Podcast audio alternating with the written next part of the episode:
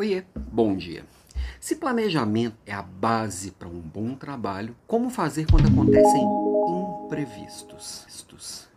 E se tem uma coisa que vão acontecer, são imprevistos. A resposta, de certa forma, ela é simples. Replaneja.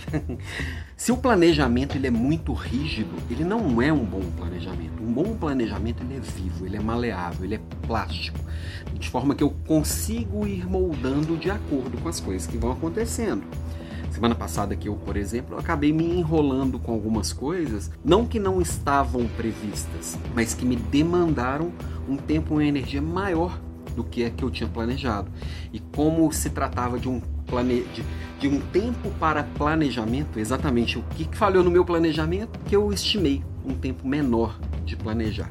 E aí é, vou, vou, falar aqui mais ou menos o que, que aconteceu. Eu precisava planejar meu último trimestre no detalhe. E isso passava por ter conversas individuais também com cada uma das gerentes que fazem parte da minha equipe. E valeu a pena. Eu esticar um pouco mais a corda, é, eu consegui investir mais tempo nisso, só que para isso eu precisei abrir mão de algumas coisas. Por exemplo, o desafio líder de elite era para estar tá começando hoje, vai começar semana que vem. Eu posso replanejar. Eu tenho que olhar para o que eu tinha planejado e ver o que, que eu consigo mexer, o que, que eu consigo rever né? Então, quando a gente tem essa consciência, tem noção das prioridades, eu consigo saber quais peças que eu vou reorganizar. Porque se tem uma coisa que é totalmente previsível, é que hoje vai acontecer alguma coisa imprevisível.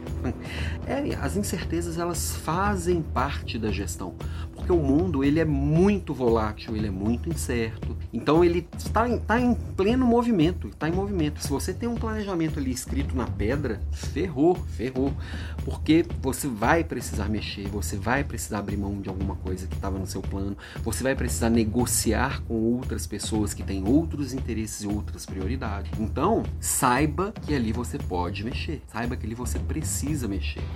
E aí ter a equipe do lado, ter o seu gestor próximo para poder recombinar combinados é o que vai fazer a diferença. Porque muita gente simplesmente ou não replaneja ou replaneja e não, não recombina com as pessoas que dependem daquele planejamento. Vai, vai pegar mal do mesmo jeito, você vai deixar as pessoas na mão, na mão do mesmo jeito.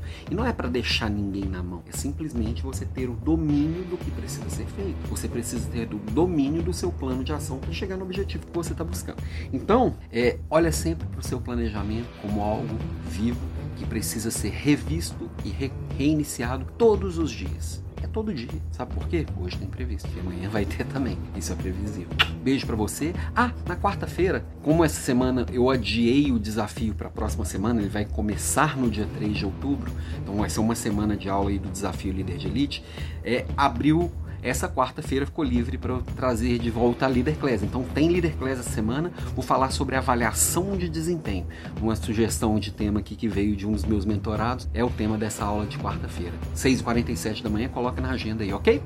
Beijo para você e até amanhã.